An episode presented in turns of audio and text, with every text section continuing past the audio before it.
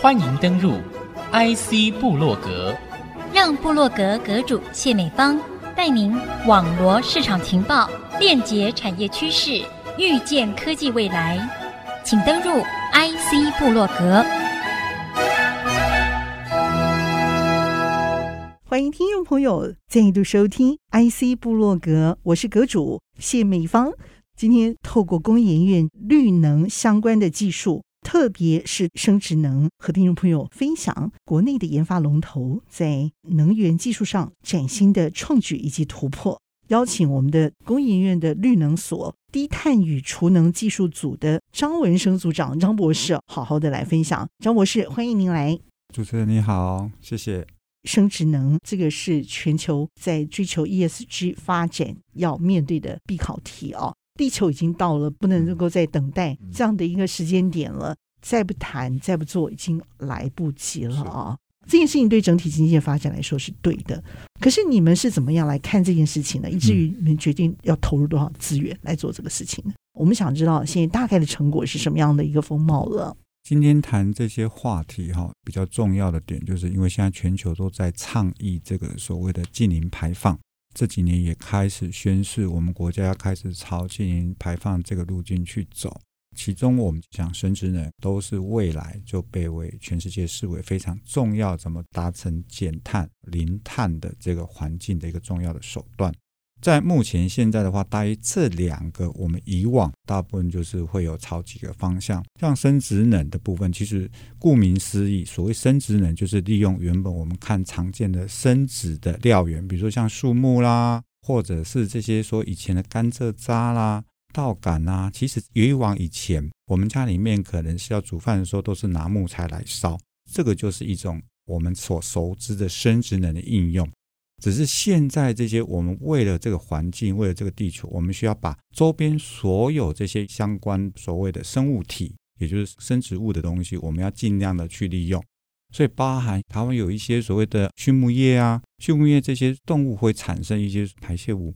因为它本身都是一种所谓的有机物质，那我们就把它拿回来，再去转变成能源。不管你是透过这些所谓的一些热处理，或者是经过我们的发酵产生沼气，这样都可以再转成我们所需要的能源。那其实做这件事情，我们常会遇到一些问题。台湾不是一个很大的地方，那台湾的很多的牧场也不是这么大，不是像国外，你可能哇一大片土地都是养了非常多的牛只，所以相对来讲，其实台湾在生质能上面，第一个就是会有面临到一个，就是说大家的量少。那范围会分布的比较广，所以我们第一个是就是说，那我们有这些珍贵的料源，那我们要怎么能够善加利用？就是说，同样的一个东西，我怎么把最多的能源取出来？那就是一个技术。我们现在做的就是利用生物的技术，把我们刚刚讲的这些生植物经过一些发酵的方法，同样的物质，我们可以产生比较多可用的沼气，因为沼气本身的物质就跟我们的天然气是一样的。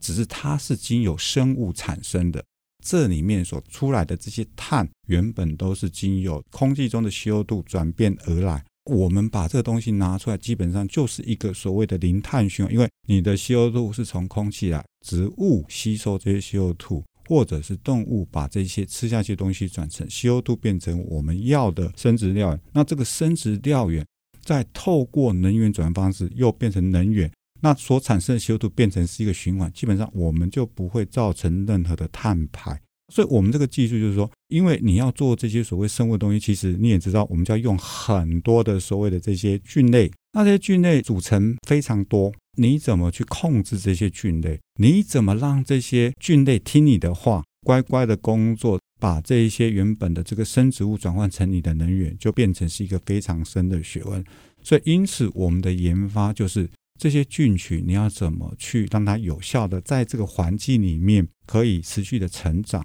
然后再来，你要根据，因为我们的生质料也非常多不同啊。今天你可能是植物啦，你可能是果菜啦，可能是其他动物的来源呐，或者是一些所谓食品的污泥。那这些料源每个都不一样，所以你要怎么去控制这些东西能够产生最佳？所以这就是你的菌群要怎么培养好。那再来就是说，以往在处理这些的时候，都会产生，就是我们都因为需要用水清洗，那我们有一些干的东西，因为水清洗你会产生大量的水，那就废水还要处理。那我们现在做的就是可以针对干式的，比如说我们最近在台南跟酪农户合作，把这些牛只的这些粪便，以往都只是堆肥，那堆肥就是经过跟空气直接做氧化，然后去去除。可是这些堆肥过程中也会产生非常多的沼气，其实沼气对于温室气体比 CO2 还来得更严重。这就是之前有讲为什么我们讲饲养牛为什么会造成温室气体是一样的道理。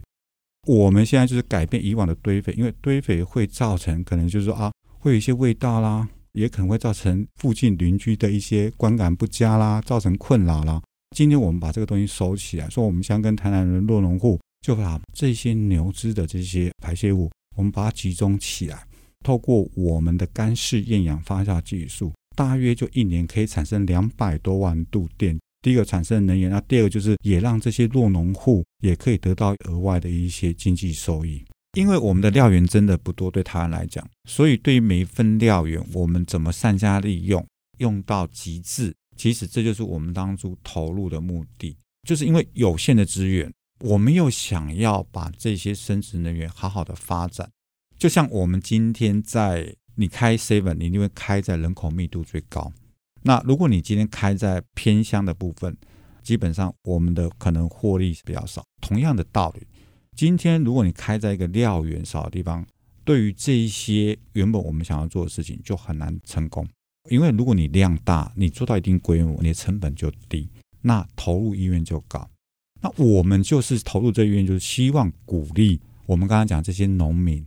投入做这件事情。但是因为原本投入的效益太低，所以这件事情没有办法推广。那我们投入科技的研发的目的，就是让这件事情可以真正变成一个从不再是梦想，而是落实。投入这个技术的真正问题，就是解决为什么在经济上不可行。当然，我们长期投入这个，至少我想至少有将近差不多十年。甚至在做这个事情，我们自己都在工研院自己投资，在我们的六甲的场域里面，我们自己也跟台南市政府环保局有合作，把他们当地的这些果菜市场剩下的这些所谓的生厨余，我们把这果皮收来，我们自己先做实验。那试验成功了之后，发现哇，这个的确不管是在实验上，刚刚讲的菌群的控制，包含这些产气量。都可以达到，而且其实里面还有一个很重要的点，因为以往我们对生物分解的速度是慢的，嗯哼，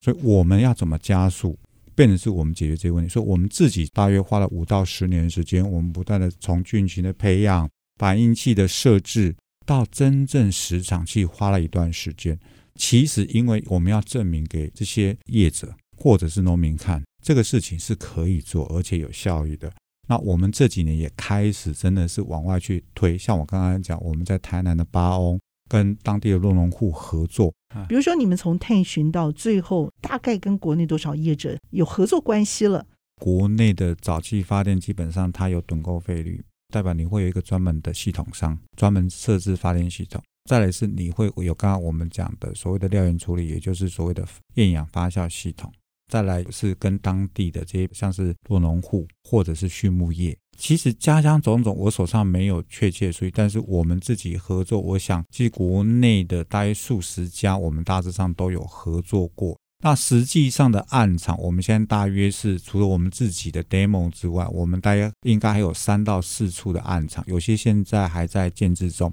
那尤其最近我们在苗栗的一个暗场，会相对来讲比较大。其实国内在这一块的市场，其实我们大概算一下，大概早期的潜能是一百个 mega 瓦，大概是一小时十万度电，那一年八千小时大概八亿度电左右，四十万户就可以供应，对，大约可以供四十万户一个月。你想想看，我们的新竹市啊，一个月的用电就已经有了。嗯嗯、那这件事情，我们可以用到的材料跟这些成本都是零，对不对？当然，其实现在的环境是这样，因为本来我们做某一些处理，比如说像是我们畜牧业，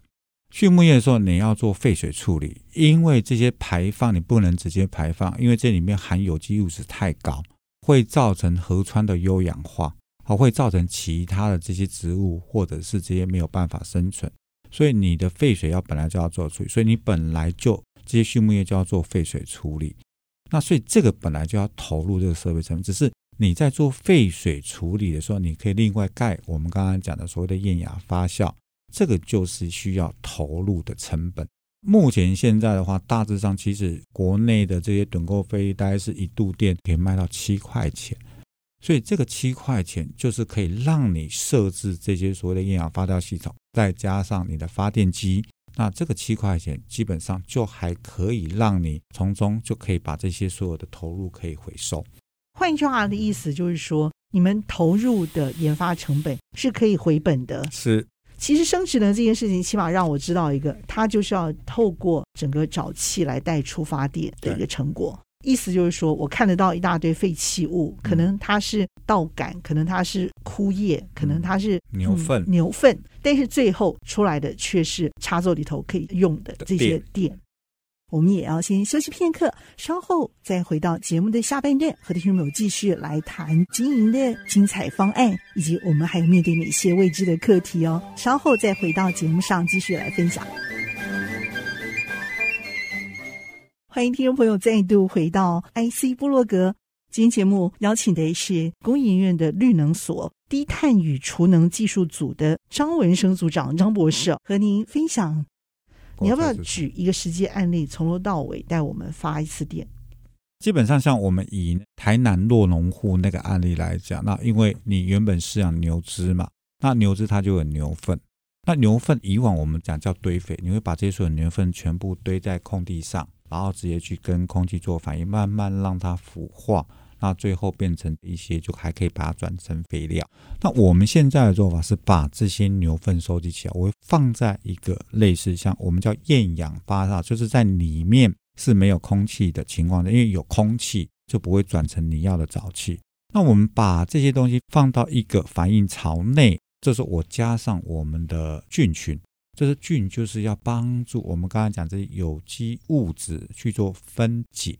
它原本你我们想的一般都叫碳水化合物，所以你有碳键，会有氢、氧、氮。那这些菌就会把这个当做它的营养源吃掉。但是吃掉之后，它就会放出来是什么？就是我们刚刚讲沼气主要成分就叫做甲烷，也就是天然气跟部分的 CO2。它会把这个碳。里面细菌经过这些作用，它会把成甲烷。那甲烷本身就是我们的一个所谓的燃料来源，所以就透过这些菌群，就把这些有机物质分解产生甲烷。这些有机物质，当然有些部分是比较不容易去做分解，所以你最后我们就剩下来就还有包，因为你分解完，其实不止产生我们刚才讲燃料，你还有包含一些水。它分解完之后会有一些水，那还有一些我们刚才讲剩下的一些残渣，那我们称之为藻渣、藻液。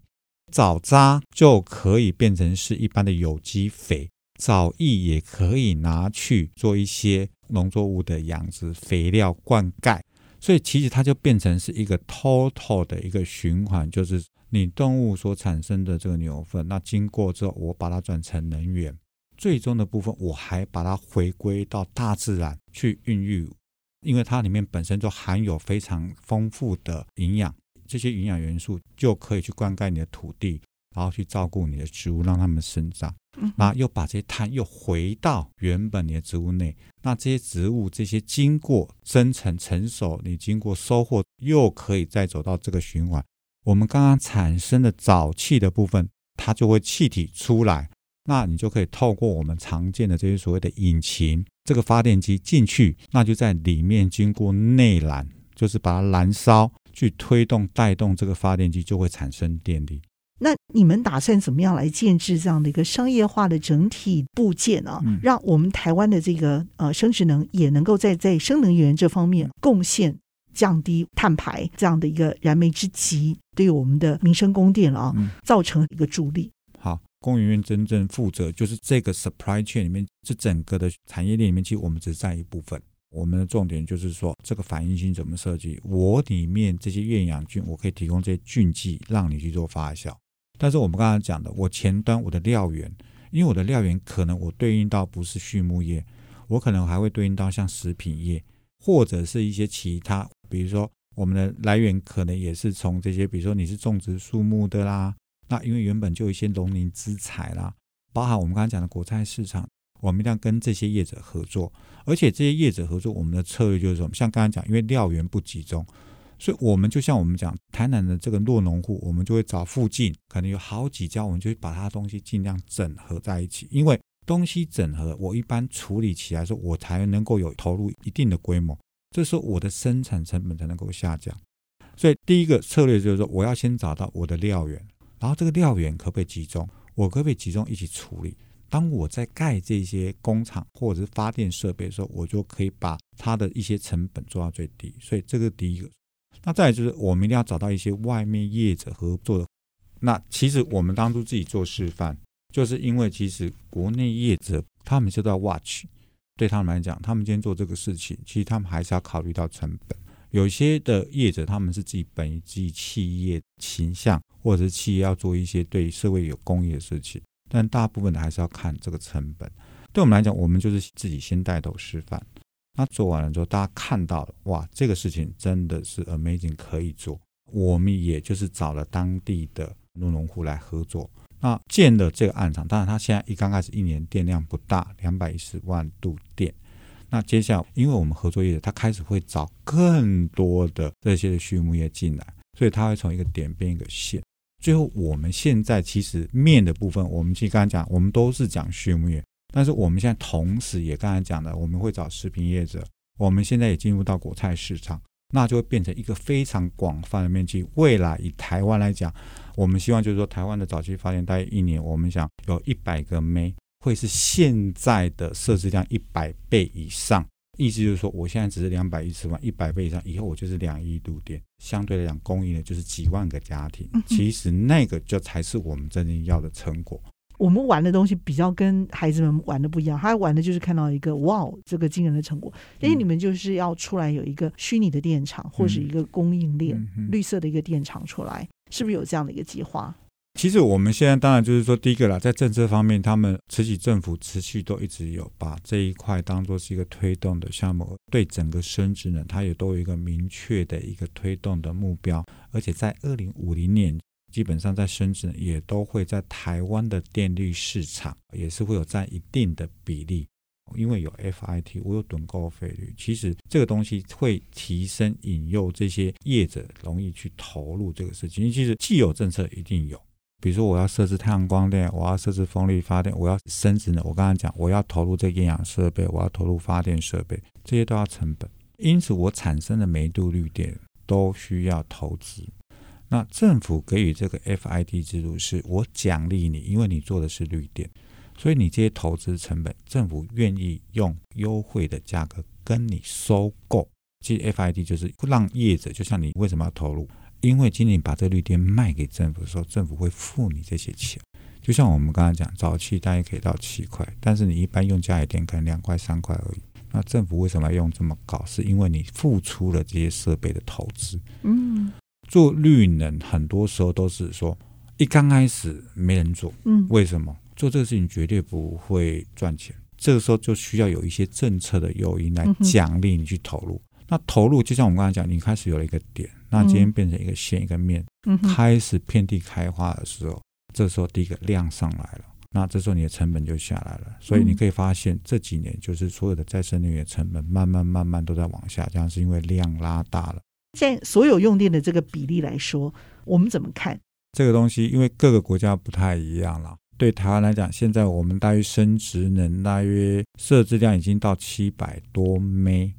如果我们是尖峰的时候，大约是四十 G。大约现在就差不多生质能在台湾的话，大约在一 percent 左右，一 percent 多。那未来的部分当然会持续扩大。我们接下来其实我们有规划，未来可能台湾在生质的部分，因为其实台湾的料源是不足的，所以如果未来台湾要做这些生质能发电的时候，可能我们要考虑要去进口这些所谓的，我可能要做木质颗粒，比如说原本我们是造树造林，这些树林成长到一定的时候，我们把它砍下来，那这些东西就是变成你的燃料。未来台湾要做这些东西，你就必须进口这些燃料。原本你的电厂可能烧的是煤。那今天我可能烧的就是木材，这是枯木吗？对，就是枯木，哦、就是它已经树已经成长到一定的程度的时候，它这些所谓的刚刚讲的那些木质部的时候，就是其实里面它就等于是以后去取代碳。只是你这些所有树木里面，它的燃料来源其实是来自于空气中 CO2，所以树木是固定空气中的 CO2。